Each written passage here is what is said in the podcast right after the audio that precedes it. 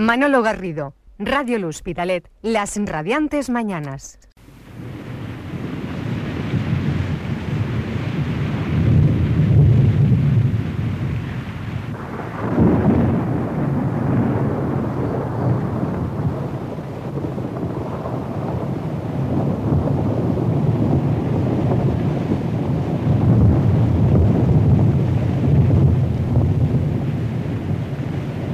25 de septiembre de 1962, una tormenta de otoño azota la zona del Vallés.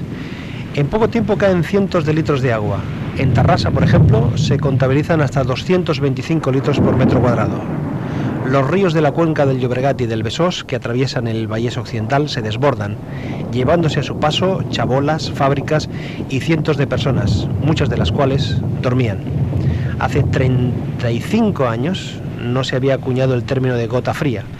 Al referirse al fenómeno meteorológico, se habló entonces de insólito fenómeno de dinámica atmosférica.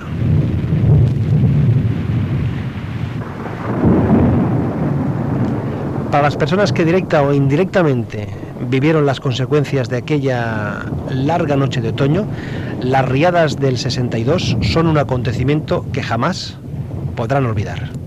Cuando lo pienso todavía se ponen los pelos de punta, porque fue, fue tremendo.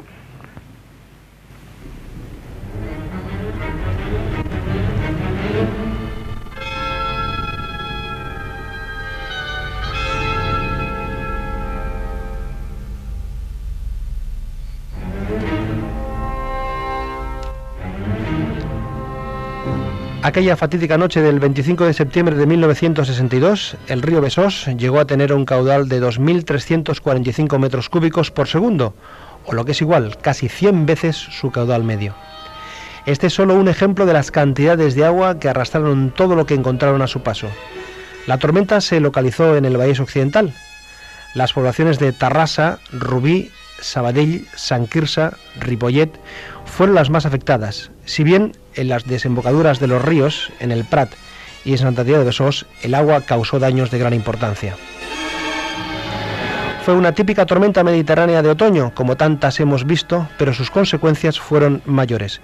Según el historiador Martí Marín, la precariedad de las viviendas de entonces y las condiciones sociales explican la gran repercusión de la riada. La qüestió no està tant en la quantitat d'aigua caiguda com en les condicions socials eh, que es donen en l'espai que rep aquesta riuada. I el problema en aquells moments era una absoluta precarietat en la construcció d'habitatges que feia que molts estessin construïts en zones absolutament inadequades. Eh, la inundació dels habitatges va significar la mort dels seus habitants, esclar. José Sánchez era el encargado del turno de noche en la empresa Tintes y Aprestos Enrique Casanovas de Sabadell. La industria, situada en las proximidades del río Ripoll, sufrió las consecuencias de la riada. Sus trabajadores, afortunadamente, pueden contar lo que pasó a sus hijos y nietos. José Sánchez no dejó dormir a nadie contra la práctica habitual cuando había un corte de luz en la empresa. Fuimos a cenar y estando cenando se fue la luz. Y tuvimos que cenar con linterna. Claro, acabó la cena y la gente se, quería acostar a dormir. Y yo vi que entraba un poquito de agua por abajo de las puertas y digo, no, aquí no se acuesta nadie a dormir. Pues claro, todo el mundo, claro, yo me cuidaba la sección en aquellos tiempos. Y claro, pues todo el mundo se puso conmigo a trabajar, a montar las piezas, porque se mojaran, porque había, había goteras y agua por todos lados. Y era que el río revocaba las cruacas y retrocía el agua, que no, no cabía más agua en el río, y entonces se metía a la, a la empresa por las cruacas. Y estuvimos toda la noche, pues, tapando las piezas. Fuimos a mantenimiento, cogimos saco de cemento, tapando la rejilla de la puerta porque entraba agua, pero llegó un momento que explotó la puerta y entró la trompa de agua y todo el mundo nadando por allí como pudimos. Nos subíamos encima a las máquinas, las máquinas se iban, lo subimos a, las tuberías, agarraron a los embarrados, o sea, una cosa de miedo. Mientras, la lluvia seguía cayendo y los ríos y rieras aumentando su caudal de agua. La desgracia se fraguaba en las riberas, donde muchos inmigrantes habían construido sus chabolas, algo muy habitual en la España de los 40 y los 50, según Martí Marín una situación que conviene explicar para entender la magnitud de la tragèdia. Doncs el que caldria és explicar-los una mica el que havia estat l'Espanya dels anys 40 i 50. Un país amb una administració de mètodes autoritaris, una absoluta dictadura, eh, que tenia altres preocupacions, altres prioritats que no eren les de facilitar un nivell de vida digne per la majoria de les persones i que estava vivint completament d'esquenes a un procés eh, brutal de migracions de centenars de milers de persones que canviaven de residència sense planificar en absolut l'arribada d'aquestes persones als seus llocs de destinació. José Sánchez y sus compañeros seguían luchando contra el agua, con la industria inundada, al reventar una de sus paredes, la salvación fue subir al piso del portero que agujereó el suelo de su casa para evacuar a los trabajadores. Y gracias a Dios, a un hombre que había arriba, en el, portero que vivía en el piso de encima de la fábrica, que con un hierro rompió el techo y por ahí no pudo sacar uno a uno. Yo, de luego, fui el último en salir. Por ahí habían llantos, lágrimas. Bueno, aquello era un desastre. Todo el mundo le pedía a Dios que no pasara nada, pero al final reventó una pared y se llevó todo el agua. Ahí salían máquinas, salían piezas y nosotros, gracias a Dios, ya no había subido el portero, encima al piso. Y ahí estuvimos todos de nuevo. Yo me quedé en cueros. Con mi madre me trajo al mundo y me quedé yo. Mientras, en Sabadell, el agua comenzaba a arrastrar todo lo que se cruzaba en su camino, en el Prat recibían la noticia de las fuertes lluvias por boca de un convecino. Jaume Codina, alcalde del Prat en aquella época, recuerda que no les avisaron desde Martorell, cosa que hacían de manera habitual ante la posibilidad de una venida de agua. primer una sorpresa perquè encara que plovia bots i barrals cap a les 11 de la nit, doncs no ens havien avisat de Martorell. Sempre tradicionalment de Martorell, quan el Llobregat baixava ple, sobretot a la confluència, a partir de la confluència amb la Noia, avisaven a, a les poblacions de la part baixa, sobretot el Prat, i aquesta arribada, com que va tenir aquelles característiques que va descarregar a l'altra banda de la muntanya sense arribar del litoral, sense arribar a Martorell, doncs a Martorell mm, res, no, no van avisar. Va ser un veí cap a quarts de dotze que em va avisar que el riu baixava molt ple. Un veí que havia passat per, per motius de feina, havia de passar el riu a l'altra banda del riu i aleshores ja vaig anar a l'Ajuntament, vam telefonar directament a, a Martorell, amb gran sorpresa nostra, Martorell ens van dir que el corrent que baixava era un corrent normal, una mica crescudet, però que no hi havia alarma per cap motiu. No obstant, aleshores ja ens vam mobilitzar i a partir d'aquí doncs ja vam començar a veure la gravetat de, dels fets. El historiador Martí Marín asegura que el recuento de víctimas y damnificados fue una tarea imposible. Los muertos reales de la tragedia pudieron ser unos mil. Les xifres globals són difícils perquè eh, cadàvers rescatats i identificats hi ha aproximadament uns 500. Però s'hauria de, de multiplicar per dos aquesta xifra per arribar a la xifra de morts reals aproximada eh, perquè bueno, molts no, no es van arribar a recuperar mai eh, suposo que devien anar al mar o alguna cosa així. I llavors perquè, a més a més, eh, en aquestes zones d'habitatges precaris que hi havia en els llits dels rius i de les rieres, molta de la gent no estava ni censada ni empadronada ni res, procedien de la migració, feia poc que hi eren i era molt difícil de controlar les quantitats exactes. En la empresa de José Sánchez eh, trabajaban más de 40 personas.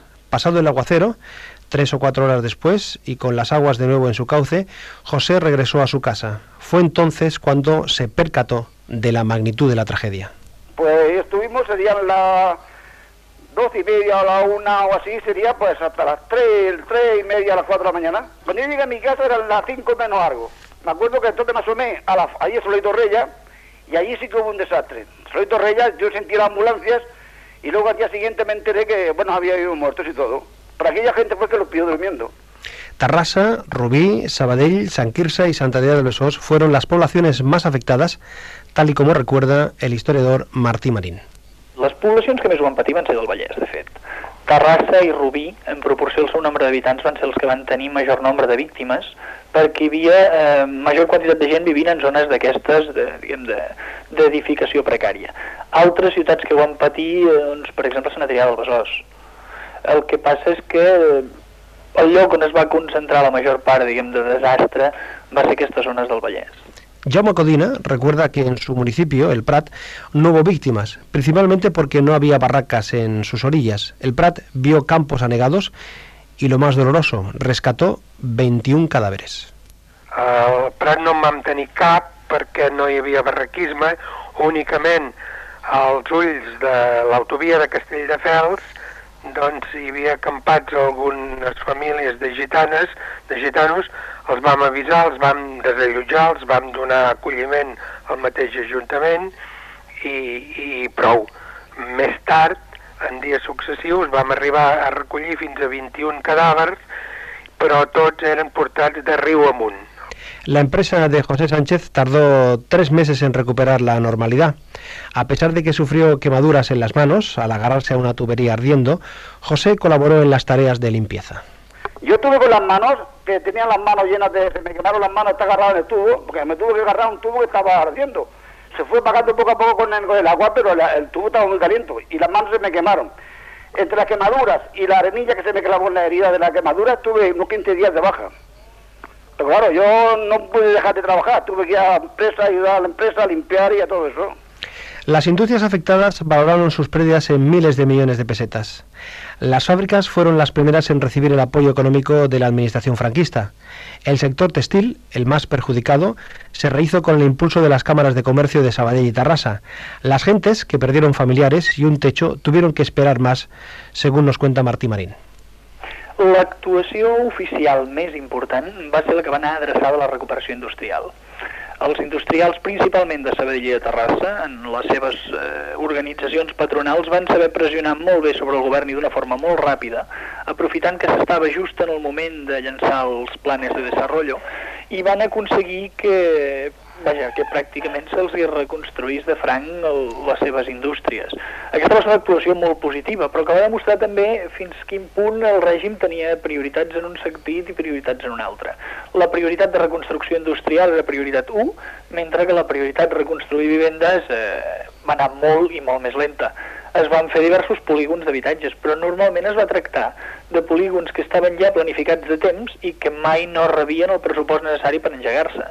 I a més a més van ser molt i molt lents, és a dir, la reconstrucció industrial en menys d'un any estava feta.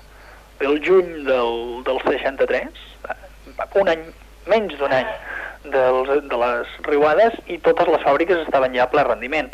A juny del 63 pràcticament no s'havia lliurat ni un sol habitatge dels nous. Es van acabar de lliurar a finals d'any els primers, tot just. Lo que no hizo de manera inmediata la administración franquista, lo hizo la reacción popular.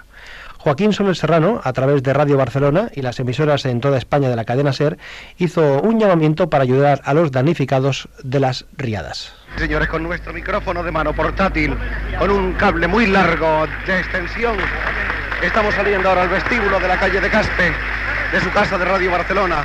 Hay aquí un cordón, un cordón de la Guardia Urbana, otro cordón impresionante de Boy Scouts y lo que es más importante todavía, está el cordón inmenso, amplísimo de cientos y cientos de seres que están aquí esperando para traer su donativo, para hacer sus aportaciones una tras otra y que llevan horas y horas esperando y muchos de ellos no han podido todavía llegar.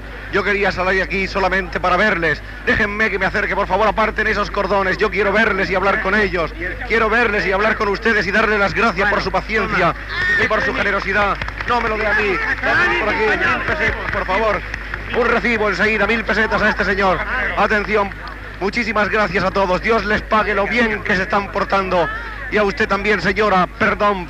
Vamos a ver, señora, muchas gracias por haber venido. Muchas gracias a todos por los donativos que nos están trayendo. La que va tenir més repercussions, de totes maneres, no va dependre ni dels municipis ni de les autoritats del règim, sinó que va ser l'engegada per Ràdio Barcelona.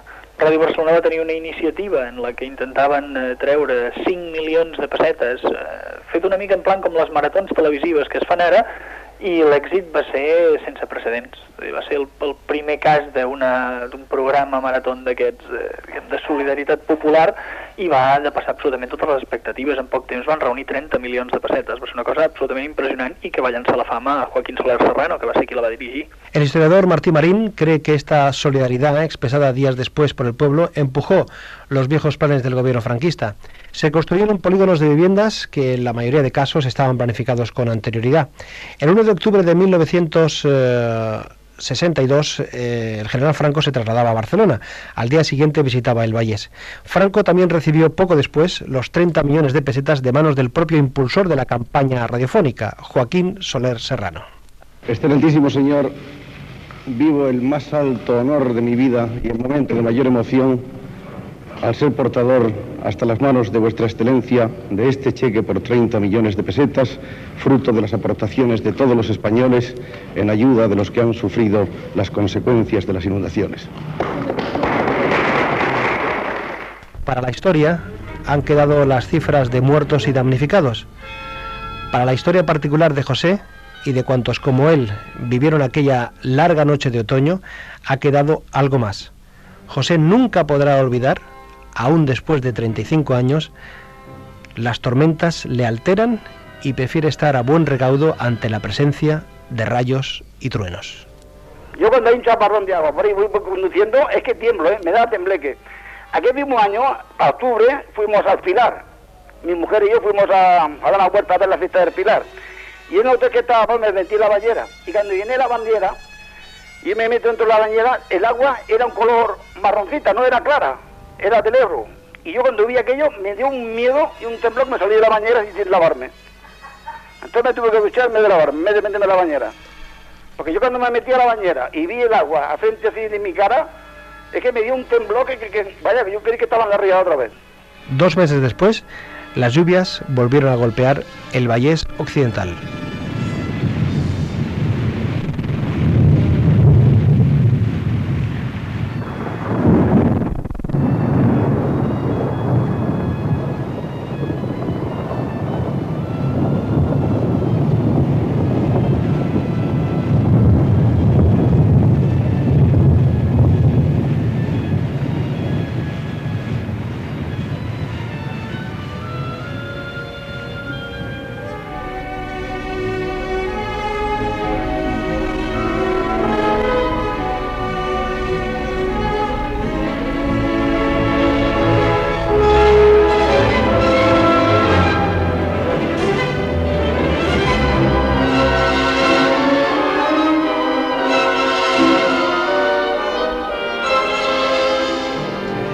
Este septiembre de 1997, 35 años después, hemos querido recordar las riadas de 1962. Manolo Garrido, Radio El Hospitalet, las radiantes mañanas.